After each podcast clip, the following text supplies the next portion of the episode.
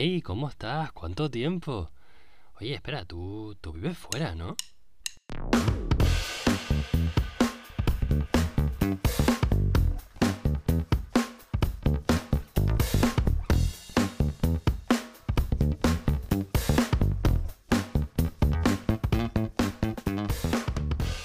Muy buenos días, buenas tardes o buenas noches. Te habla Alejandro desde Tenerife y esto es Busca Lifers, un podcast donde puedes escuchar las historias de trabajadores y emprendedores fuera de su país. Sherezade y yo somos dos españoles que nos hemos buscado la vida en el extranjero y en esta primera temporada discutimos las diferencias entre España y los Países Bajos junto con nuestro invitado o invitada de la semana. Hoy tenemos con nosotros a nuestra primera país bajense. Marique es una traductora jurado que ha vivido y trabajado en España. Entre otras cosas, hoy hablaremos de nuevo acerca de Holanda versus Países Bajos, cuál hay que decir y cuál no, de sexo, drogas, prostitución, la educación en España y la educación en Países Bajos, la libertad ciudadana a la hora de emprender o a la hora de hacer caso si te quieres poner una mascarilla o no.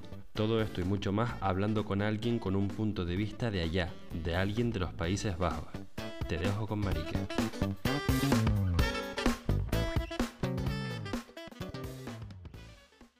Todo empezó en un pueblo en el sur de Holanda, una niña que quería ver más del mundo y tenía pensado hacer un viaje del mundo. Eh, entonces empecé a como mirar un poco uh, a dónde ir y a qué lugares. Y quería empezar en Australia, pero bueno, por este lado. Pero cuando me di cuenta que todo el mundo de, de aquí, como mucha gente cuando cumplen 18 años, van hacia este lado, pues pensé, bueno. Sí, ¿verdad? Es muy común que, lo, que la gente de este país se vaya a Australia, les encanta. Sí, sí, Australia, Tailandia, estos países por ahí. Y digo, bueno. Lo suelen hacer en el año de entre el instituto y la universidad, ¿verdad? Sí. Sí, y son muy populares estos países y cuando me di cuenta que había ya mucha gente que, que iban por ese lado, digo, bueno, pues yo voy al otro lado. Y, y entonces me fui a Chile y ahí pues un poco por el profesor que tenía, me, me enamoré del idioma y yo lo vi como, como no sab... yo antes de irme a viajar, como antes de mi viaje no sabía qué estudiar, entonces también era como un año de mm, ver qué iba a hacer. Y estaba, pues me fui a Chile para aprender español y, conocí a mi profesor y yo vi su vida y pensé, yo quiero lo que tienes tú. Así que mm, yo ahí vi lo, lo, importante que es un idioma, el poder comunicarse con la gente. Si puedes comunicarte, es la puerta. Esto te abre a, a poder participar en todo, hablar de todo, eh, poder pedir ayuda. Eh, es tan importante poder comunicarse. Así que, bueno, me enamoré con, con el español y también encontré un poco mi profesión. Y después, eh, cuando volví a Holanda, pues no quería perder el español y encontré un, una, una carrera para estudiar traducción a distancia porque me fui a unas universidades y me dijeron, bueno, lo, el año en el que más aprendes el español es el año en que vas a hacer prácticas. Entonces pensé, bueno, pues mejor hacer todo el estudio en el extranjero. Entonces encontré un, una carrera que podía hacer desde, desde España. Entonces me fui a España y ahí pues me enamoré con, con España, con Valencia en particular. Y... Ah, fue en Valencia. Sí, en Valencia. Mi familia es de Valencia. Ah, sí. sí. Así que no del todo de Canarias y las islas. Un poco de mezcla de todas partes. Sí, entonces ahí terminé en España y bueno, el amor eh, por España y Latinoamérica pues sigue ahí. Muy bien, ¿llegaste a trabajar en España? Sí. Eh... ¿De traductora también? No, primero eh, de camarera y Ajá. después de relaciones públicas una, una discoteca. Bueno, trabajando ahí, pues me di cuenta otra vez de la importancia de, del idioma. Así que noté que era muy importante saber inglés. Por ejemplo, cuando estaba trabajando en un restaurante, a veces yo también era relaciones públicas de este restaurante para captar clientes. Y después pensé, bueno, si yo ahora estoy trabajando para el restaurante, estoy siendo yo la camarera, estoy yo eh, trabajando de relaciones públicas, pues mejor tener mi propio negocio, ¿no? Eh, entonces, sí, volví a Holanda para, para, abrir mi negocio, no en la hostelería, pero en traducción y, clases de, de neerlandés. ¿En qué año fue eso? O sea, hiciste la carrera de traducción e interpretación en España y después te volviste para abrir tu negocio. Sí, terminé la carrera y, directamente cuando para ser traductora jurada tienes que hacer un examen y en cuanto lo aprobé, pues me... Eh, no, no es verdad. Eh, tenía la... no, es que inscribí la, la empresa en, en, abril y era traductora jurada, eh, bueno, en el Tribunal de Justicia en, en agosto, así que fue después. Y que tú eres otra empresaria también, igual que la última invitada que hemos tenido. Sí, sí, la Carolina. Exacto. Sí. De todo, y entonces ahora sigo conectada con el mundo hispanohablante, tanto de Latinoamérica como, como de España. Tengo a veces a un alumno de, de otro país, pero bueno, así la mayoría es de o de España o de un país latinoamericano. Ahora que te tenemos aquí, ¿tú eres del sur de Países Bajos, de un pueblo o de una ciudad fuerte? Eh, no. De una ciudad grande. De, un pueblo, eh, cerca de Brera, eh, en Brabant, sí, que nací en, en, la región debajo de los ríos, donde se celebra carnavales. ahí, ahí nací yo. Porque se dice mucho que una cosa es ser de Ámsterdam o vivir en Ámsterdam y la otra es el resto de Países Bajos. ¿Tú qué opinas acerca de esta afirmación? Yo creo que de todos modos, eh, Holanda es un, es un país pequeño, eh, pero creo que sí, Randstad, como la región aquí, como en la costa, sí que es un poco más de moverse entre ciudades, pero en el resto de Holanda, pues también es como muy normal de quedarte a vivir en tu, en tu región, por ejemplo. Eh, mucha mm. gente de mi eh, de la escuela secundaria a donde he ido yo, pues siguen en mi pueblo, por ejemplo, o a lo mejor sí que han estudiado en otra ciudad, pero han vuelto. Para ellos, eh, no quiero decir que ir a Ámsterdam es un viaje como mundial, pero para unos irse a Ámsterdam ya es como un, un viaje, como como fuera de su ciudad. Creo que porque las distancias en Holanda son tan cortos, a lo mejor como parecen más tiempo. por ejemplo, si estás, si vives en Buenos Aires, para ir de un sitio a otro sitio necesitas al menos una hora. En Holanda, una hora de viaje es mucho ya para gente. Como... Te quedas en Alemania casi. sí, entonces la, la, noción de tiempo es muy diferente y la gente puede considerar una hora ya, ya lejos y es como otra provincia y otra otra cosa. Entonces, la gente puede ir de vacaciones al norte, aunque parece de locura porque es una hora de viaje, pero, pero sí. Entonces, no sé si Amsterdam, bueno, siempre las capitales son muy diferentes al resto del, eh, del país, pero creo un poco, si eres de, de, Limburg, muchos pues siguen ahí. Si eres de Brabant, pues muchos también siguen ahí. Si eres de Friesland, también, como muchos entonces, no sé si es realmente Amsterdam y el resto, es que creo que cada, en muchas ciudades tenemos eh, esta, las raíces, por decir, como en la... Vale. Entonces, Marique, tú no eres holandesa. Eres paisbajense, pero no holandesa. Pues siempre lo veo complicado también en mis clases o cuando conozco a hispanohablantes, esto, ah, es que entonces como yo soy la representación de los holandeses, de los neerlandeses, pues no me siento, no me siento así. Yo soy igual que, que yo soy muy diferente que muchos españoles, eh, muchos de aquí. Eh, los españoles entre sí pues son muy diferentes también. Los españoles y los latinoamericanos también son muy diferentes. Entonces lo veo complicado verme a mí como una representación representación de, los Países Bajos. Em, pero sí, soy más del país que de, un, de una región. Claro, entonces cuando, cuando te dicen que tú eres holandesa, em, ¿te sientes identificada? ¿Lo dejas pasar o cómo te sientes cuando te dicen eso? Antes no me gustaba, que, por eso como quería irme, quería irme de mi pueblo, quería me- irme de Holanda, eh, ver el mundo. eh, Querías irte de Países Bajos. eh, Mm. Perdona. Es que es muy interesante hablar contigo porque tú eres la primera persona que eres de ahí, que eres del sitio. Entonces mm, siempre Sí. estamos Shere y yo hablando Ah, de si les importa, sí. si no les importa. Y ¿Ves? por fin tenemos a alguien que realmente nos lo puede decir desde dentro. Bueno, Claro. Bueno, a mí no me importa decir Holanda o Países Bajos, lo único que oficialmente ahora es Países Bajos y como profesora y traductora debería dar el buen ejemplo y decir Países Bajos. Vale.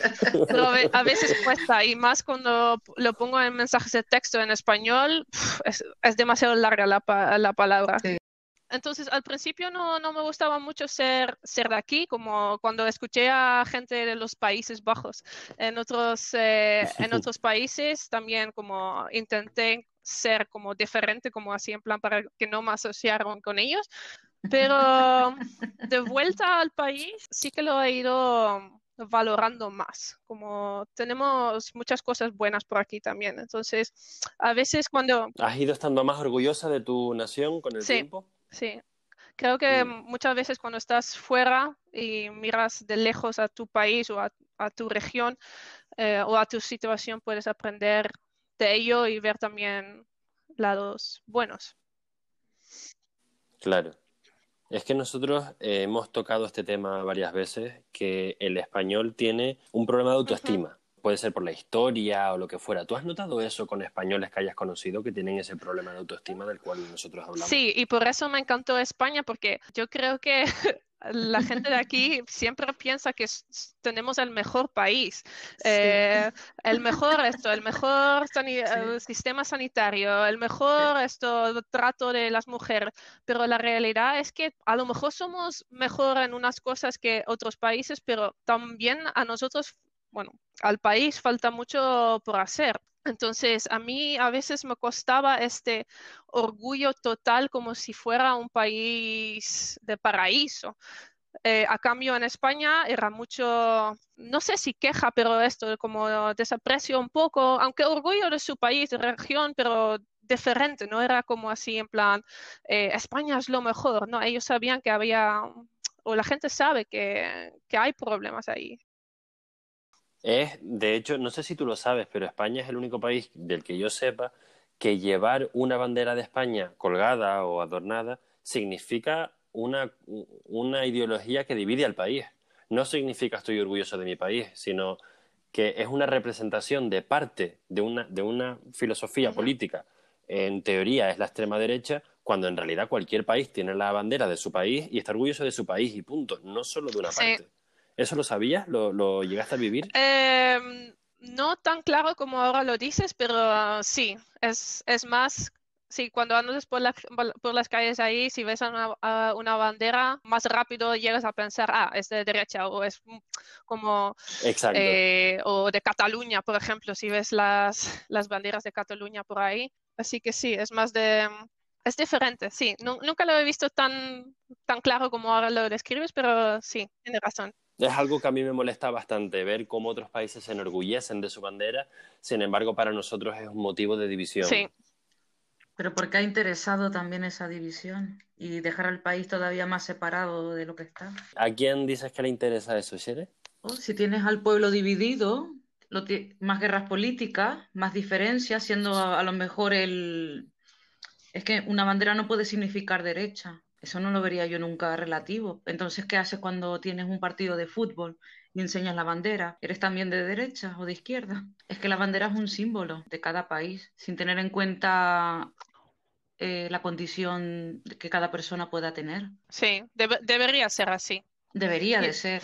¿Y creen que llegaremos en España a un momento en el que la bandera simplemente significa unión de España o eso ya está perdido para siempre? No lo sé. Es, es- es muy peligrosa Preguntas esa pregunta. ¿eh? Ahora mismo, en 2020, mejor superemos lo que tenemos encima. Una de las mayores diferencias que hay entre España y Países Bajos, o algo que se habla mucho aquí, tiene que ver con las drogas y el sexo profesional.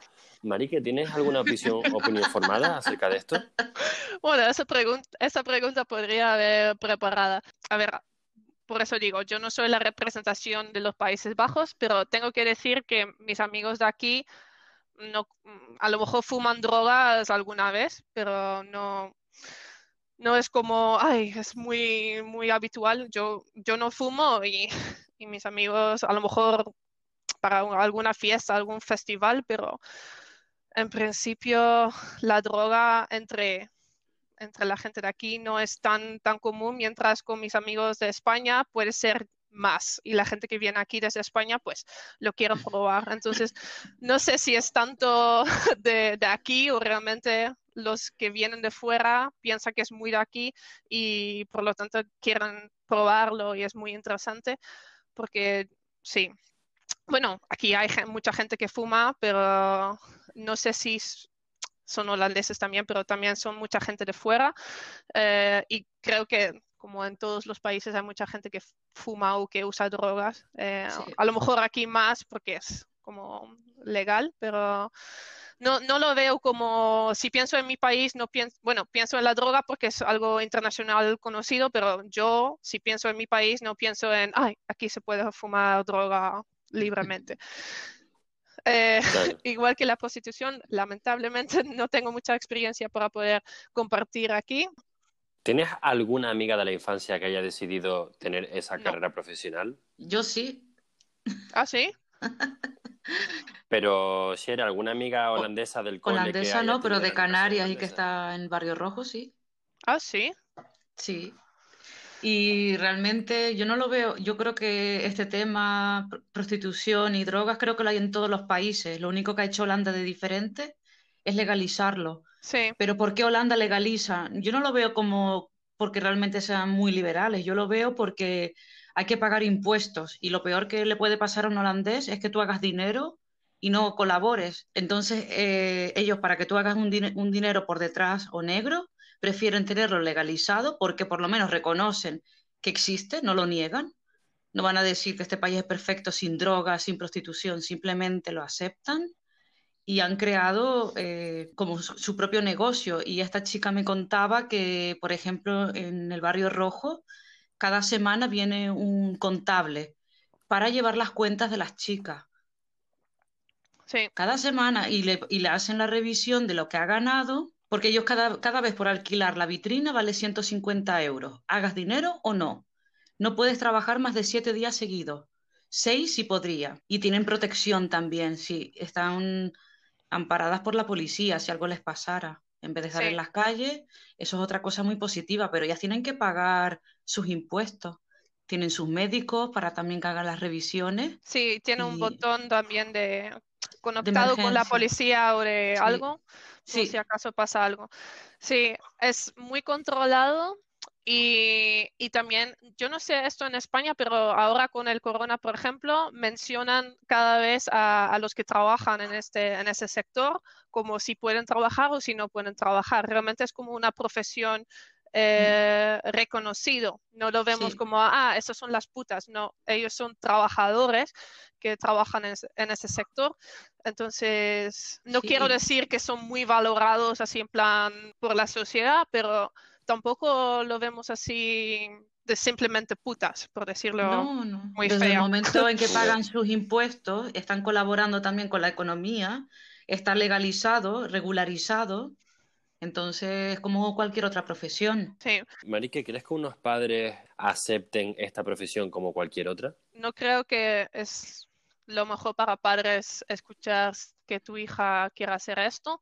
Yo, yo creo que como mientras haya algo de, voluntad de que alguien realmente quiera hacer eso y no se siente obligado, porque siempre es como la, la confusión en el barrio rojo, es algo que alguien realmente quiera hacer o alguien eh, porque también hay historias de que van a otros países, eh, captan a las chicas, eh, las llevan a los Países Bajos, quitan sus pasaportes o, o algo y dicen, o, ya las han pagado mucho dinero y dicen, bueno, ahora toca recuperar el dinero o, o no te devuelvo el pasaporte hasta que tal. Entonces, hay diferentes historias. Por un lado, pues realmente son gente que le gusta trabajar en esta profesión y por otro lado, pues tiende más a ser como un tipo de mafia. Entonces, si realmente es algo que uno, a uno le gustaría hacer, pues no, no lo sé, la verdad. Yo creo que no es lo mejor para los padres escuchar que tu hija quiere hacer esto. Lamentablemente, hija, porque la mayoría de, las prostitutas en el Barrio Rojo son mujeres. Claro. Pero no, no lo sé. No, no, no conozco a nadie ni, ni a padres, pero... También eh, tendríamos que hacer la pregunta de si los padres les gustarían que sus hijos eh, hombres fueran al barrio rojo. Sí, es verdad. Marique, siendo de aquí, has ido, eh, conoces el sistema educativo de Países Bajos. Después has hecho la carrera a distancia, eh, viviendo desde España, pero todavía seguías con el sistema educativo o académico en País Bajense, ¿verdad? ¿Conoces algo de la diferencia entre el sistema educativo español y, el de Países Bajos? Em, pues creo que la, diferencia más grande, bueno, si me equivoco, me, me tiene que corregir, Creo que la, la, la diferencia más grande es que en Holanda ya a los 12 años, ay, los Países Bajos, Países Bajos. En los Países Bajos debería haber un bote de propina, porque cada vez que digo Holanda, pues hay 10 céntimos. Me lo apunto para el siguiente episodio. Em, entonces, eh, aquí en los Países Bajos tenemos que elegir alrededor de los 12 años, de los 12 años, eh, lo que queremos estudiar, si queremos ir a la universidad, si queremos hacer educación profesional, esto ya decidimos a los dos años. Mientras en España eso lo hace 17 años o algo, 16, 17, eh, tomas la decisión de cómo hacer eh, educación profesional, dejar de estudiar, empezar a trabajar. Entonces, esa diferencia creo que es lo más grande porque aquí a los dos años ya tienes que tomar esa decisión. Eh, yo tengo entendido que esa decisión no la hace el alumno, la hacen los padres y el profesor, porque le guían si ese niño tiene suficiente futuro o, coeficiente intelectual para llegar a ser una carrera universitaria, o si es mejor que vaya por lo profesional, porque un niño de 12 años realmente tampoco puede decidir mucho qué quiere hacer. Es un adolescente que igual está, ¿sabes? le gusta el arte, pero también se le dan las matemáticas. No lo sé, creo que tenía entendido que mm, lo eligen también los padres, tienen un poco de presión cuando, cuando explicas eso de las diferencias de los dos años, a mucha gente de fuera piensan, uff, dos años y eso es muy joven y, no puede ser así, entonces como en esta ya no sabes qué hacer. Para decir la verdad, en mi caso, por ejemplo, eh, mis profesores, mis padres, yo, yo ya sabía con 10 años eh, lo que iba a estudiar después cada clase ya es un poco dividido en, ah, esa gente va a la universidad, esa gente va a hacer eh, educación profesional, eso ya se nota en las clases. Entonces, casi nunca es una sorpresa muy grande, así en plan, uff, yo pensaba que iba a ir a la universidad y ahora va a ser eh, formación profesional o, o, al revés. Muchas veces es una representación de lo que un alumno ha ido mostrando ya durante los ocho años en el colegio. Entonces, sí, son los resultados de la escuela, son los ocho años de, de experiencia con, con, el alumno, con sus resultados, su comportamiento, su manera de pensar. Los padres, tengo que decir que ahora no sé exactamente cómo lo hacen, pero nosotros teníamos un, un test al final eh, y ese test como tenía un, una puntuación y, y, de eso como se, se decidía si ibas a, a cuál nivel tenías que, tenías que hacer. Entonces, era como diferentes factores, pero y si realmente no estás de acuerdo, si, si dices, bueno, yo creo que mi hijo puede más, o si tú como hijo piensas, ah, yo puedo hacer más, siempre puedes llegar a, a un acuerdo a lo mejor y hablarlo con la escuela eh, secundaria a ver si te con otra puntuación en ese nivel.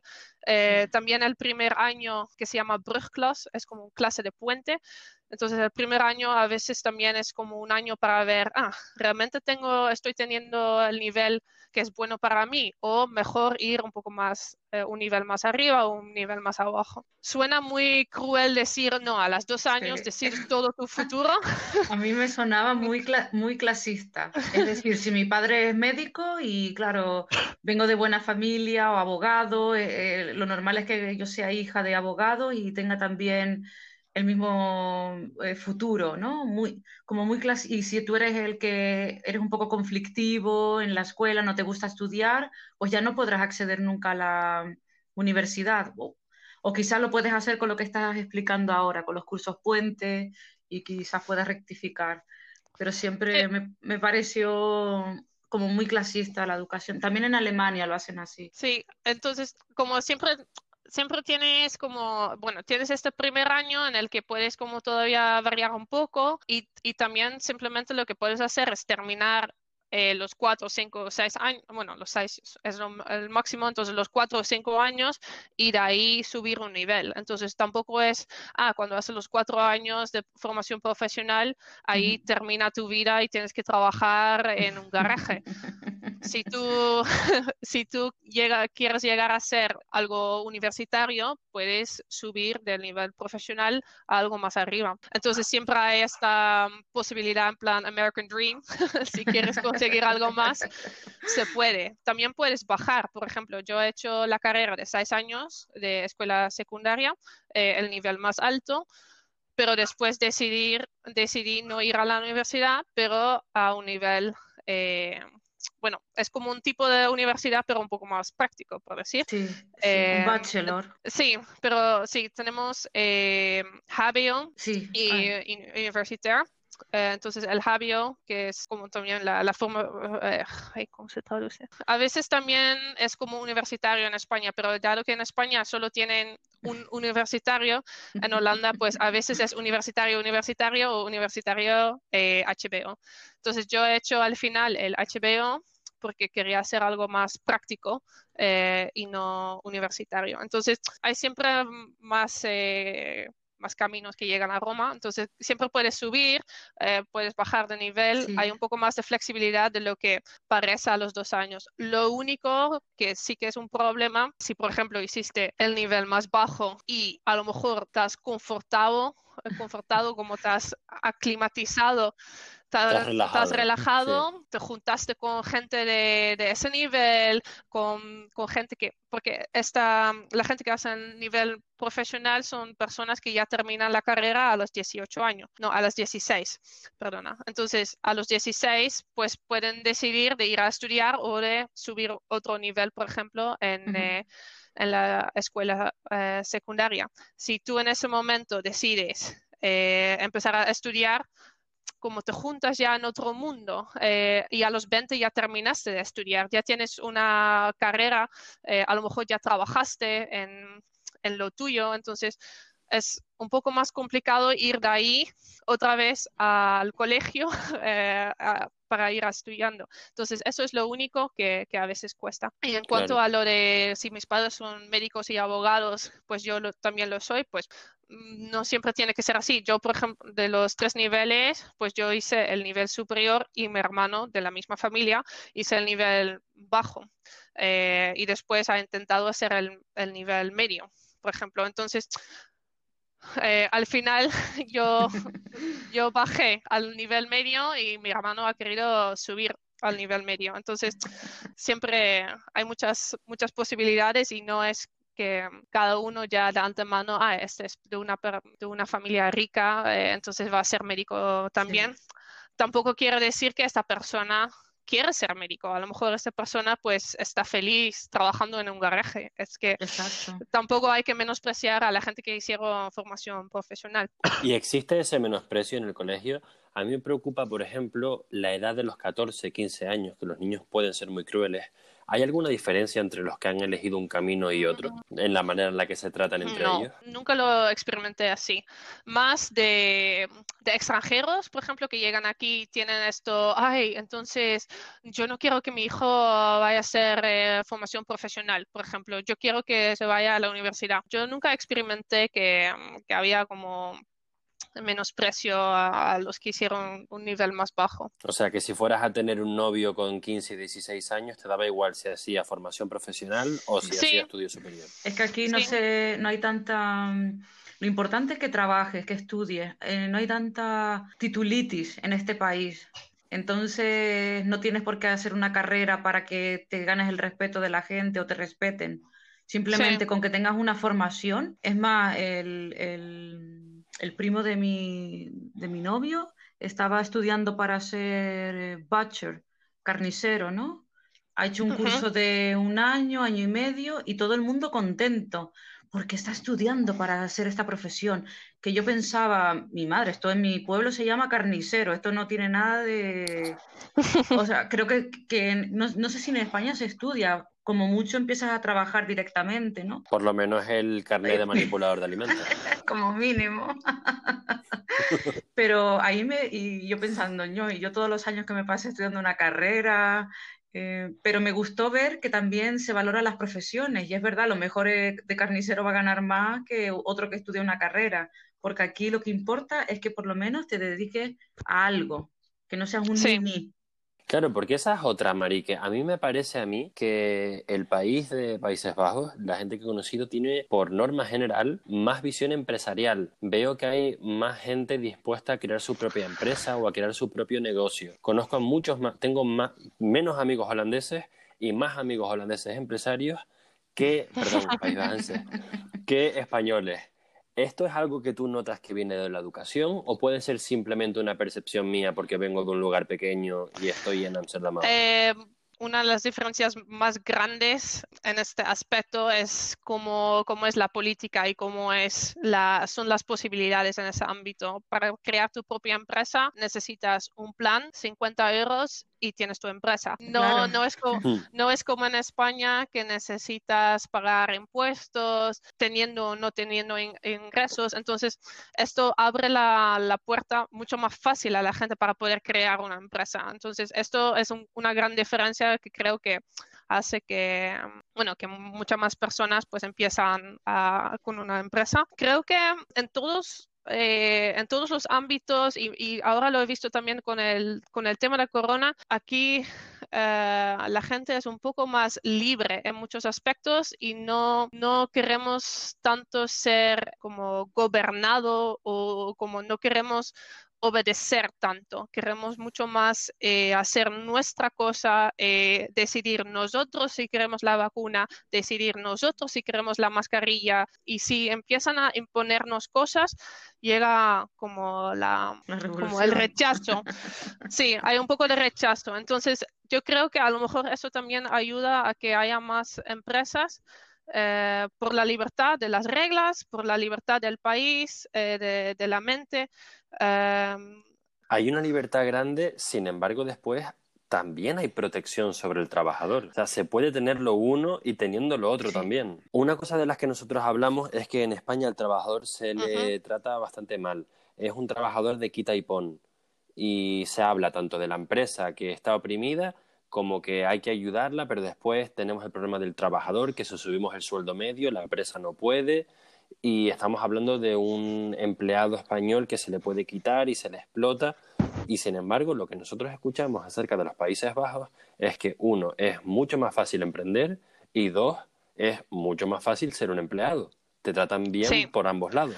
Sí, eso también. Yo creo que aquí también como trabaja, depende un poco del sector también, em, pero hay unos trabajos aquí que pienso yo, uff, me gustaría trabajar yo en esa empresa y, o ellos no saben la suerte que tienen con los días de vacaciones, eh, trabajar horas extras, mm, coger unos días libres.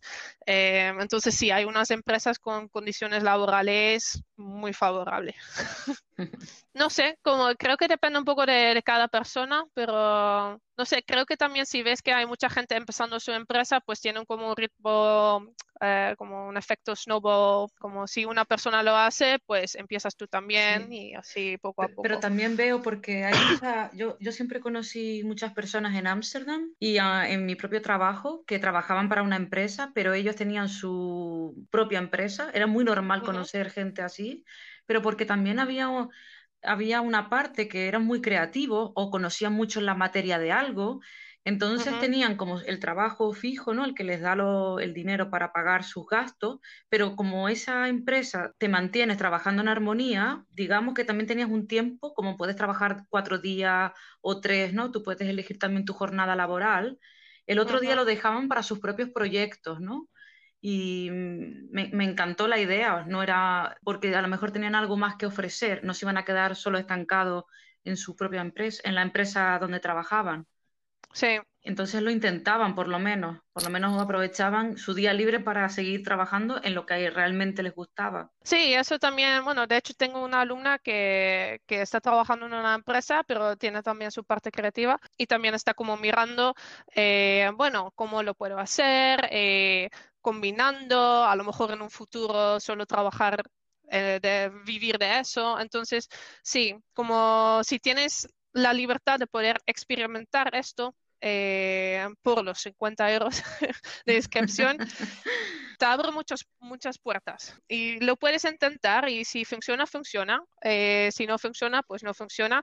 Eh, parece todo de maravilla, pero no todas las empresas autónomas funcionan. es mucho trabajo para que funcione. Claro. así que... Mm, pero también en lo que dijimos antes, pagas los 50 una vez o una vez al año para crearla y después paga lo, lo, que ganes acorde a los impuestos, ¿no? Que te reclama el Belasting. Sí, entonces tú, tú te inscribes por 50 euros en la Cámara de Comercio, después tienes tu empresa y depende de tu empresa, pues por ejemplo mis traducciones tienen IVA, entonces tengo que pagar el IVA eh, cada trimestre. Las clases no tienen IVA, entonces no tengo que pagar ese impuesto. Además de esto, pues tengo que hacer la IRPF cada año, igual que la gente que trabaje, y ahí tengo que pagar una parte también, eh, como por decir, a la, a la sociedad un tipo de, impuesto. Entonces, en principio no tengo que pagar nada más extra, pero tampoco tengo derecho a nada. Eh, si estoy enferma, toco madera, ah, eh, si quiero tener vacaciones, si me cancelan algo, tengo algún problema, eh, pues no tengo nada, absolutamente nada.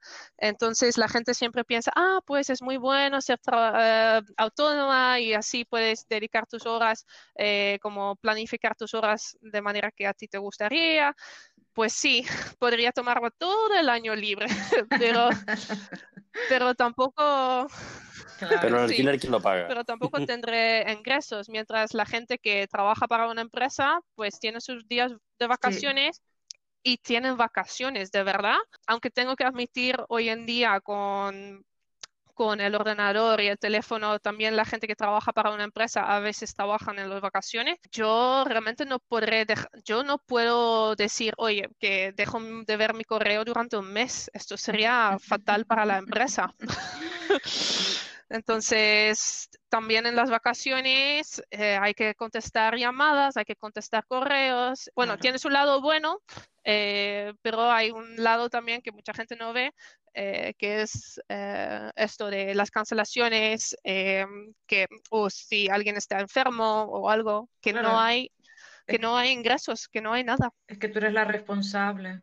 Lo que nosotros decimos es que es lo suficientemente difícil ser autónomo o tener tu propia empresa, sino que además en España tienes que pagar una cuota mensual que va completamente independiente a lo que ganes o dejes de ganar. Pero eso lo complica mucho porque como ahora en Corona, tiempo de Corona, pues hay muchas empresas que no tienen tanta, tantos ingresos. Entonces, si ya siempre tienes que pagar algo fijo, como un tipo de alquiler que no puedes cambiar, es que siempre pierdas dinero, mientras otras empresas, pues a lo mejor no tienen ingresos, pero tampoco tienen gastos o pueden ahorrar en sus gastos, entonces no tienen tantas pérdidas. Por eso tienen que cerrar la mayoría, porque el coste fijo no se puede mantener. Y es lo que está derivando esta crisis. es que no puedes luchar, tienes que cerrar y punto, porque no hay ingreso. Y creo que eso es si en Holanda no tienes que pagar estas cosas, en principio tienes algo más de libertad en ese aspecto.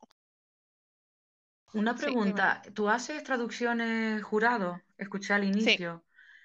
Eh, yo como española, ¿cómo? Porque he escuchado de amigos que viven aquí, cuando van a la embajada o se casan con un holandés, eh, hay que presentar algo a nivel jurídico, pero nunca tuve el contacto de nadie para que hiciera las traducciones.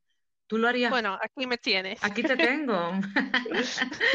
Luego me das toda tu, tu, información, porque mira que me han preguntado muchas personas si conozco a alguien y en estos ocho años no, no tenía ninguna referencia. Yo hice, necesité una traductora jurado para registrar mi matrimonio en los Países Bajos y hay muchos trámites para los cuales se necesita, Marique, ¿por qué no nos cuentas para qué trámite se necesita, en qué puedes ayudar tú? Primero, hay una diferencia entre intérprete y traductor. Eh, a veces la gente necesita a alguien para, para, la casa, para un notario. Esta, esta persona que necesitas que traduce eh, oral eh, es un intérprete y son dos profesiones, dos carreras diferentes.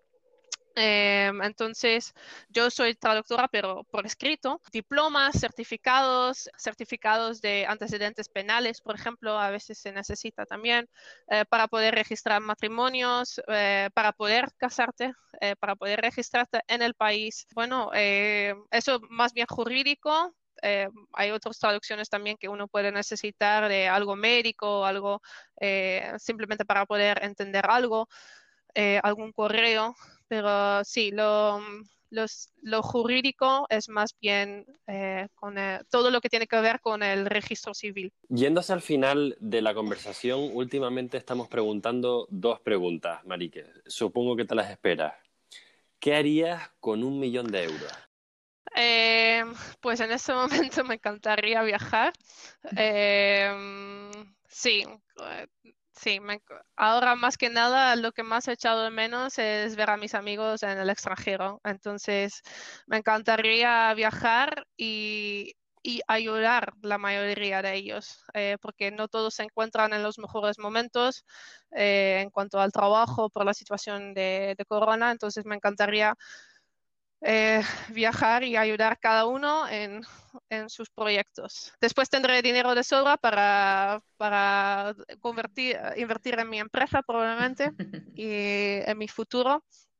Pero sí, lo, que más me, me encantaría ahora es poder ver a mis amigos y devolverles la situación antes de Corona.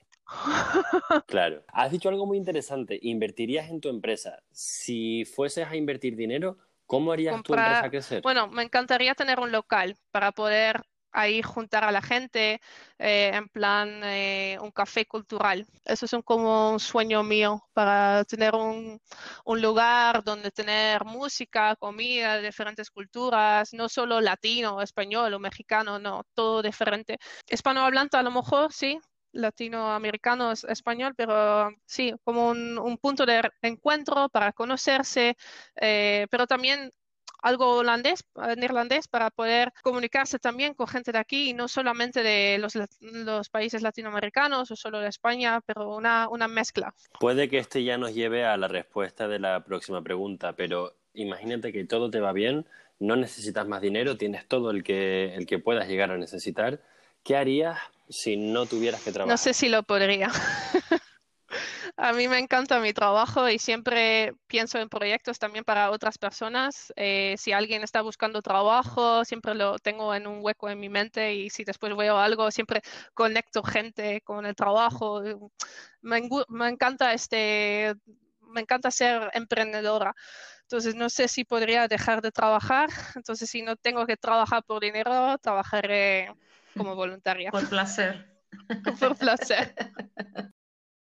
Pues hasta aquí hemos llegado, Marique. Muchísimas gracias, a vosotros, por, la invitación. Y uh, bueno, eso, que si tienen más preguntas o dudas sobre algo que hago de traducciones o clases, pues los datos los van a poner vosotros. Así que eso, a vuestra disposición para cualquier cosa. Muchas gracias. Y hasta aquí la entrevista de hoy. Desde el principio de esta temporada me he comprometido a 10 episodios, uno por semana saliendo los jueves, pero lo cierto es que he hecho un poco de trampa y dos de esos episodios que he sacado han sido la segunda parte de la entrevista. Así que para no hacer trampa del todo, voy a seguir con los episodios llegando hasta el 12 que son 10 entrevistados. Con respecto a la temporada que viene, a la segunda temporada, ya te había dicho que tenía ganas de expandirme un poco y salir de España y de Países Bajos para hablar de Europa. Me gustaría también aprovechar esta oportunidad y hablar con gente que no solo viene de España, sino que pueden ser hispanoparlantes pero que vienen de Latinoamérica. Así que si eres un oyente de ese lado del mundo y pensabas que esto era solamente para españoles, ya puedes mandarme un mensaje y decirme si te interesa estar en el podcast con nosotros. Lo penúltimo que quiero compartir contigo es mi interés en introducir en este podcast un grupo de temas que llevo muchos años estudiando y poniendo en práctica. Son temas como el desarrollo personal, profesional, liderazgo, finanzas personales, hasta marketing. Todavía no sé cómo lo voy a meter en el podcast, si va a ser parte de las entrevistas con otra gente o si voy a ser yo solo, pero bueno, para eso estamos aquí, para que si tienes alguna idea de cómo te gustaría escuchar eso, me lo digas por Instagram, me mandes un mensaje directo y así yo ya sé qué es lo que más le interesa a mi gente. Y para terminar hablemos del tema que me he dejado fuera, que es el coronavirus y lo difícil que está haciendo moverse a tu país de residencia en estos tiempos difíciles. Mis hermanos están viajando, mis amigos están viajando, a veces le piden la PCR, a veces los antígenos, no se sabe por qué piden los dos, si es por, porque simplemente quieren gastar y ganar dinero, no sé, me habría encantado discutirlo, pero la verdad es que si no este podcast se hacía eterno y ya te está costando, me ha dicho llegar hasta el final. Así que nada, muchas gracias por aguantar hasta aquí. Por favor, mándame un mensaje directo, no seas tímido si tienes algo que decirme o tímida y hasta el jueves que viene. Un abrazo.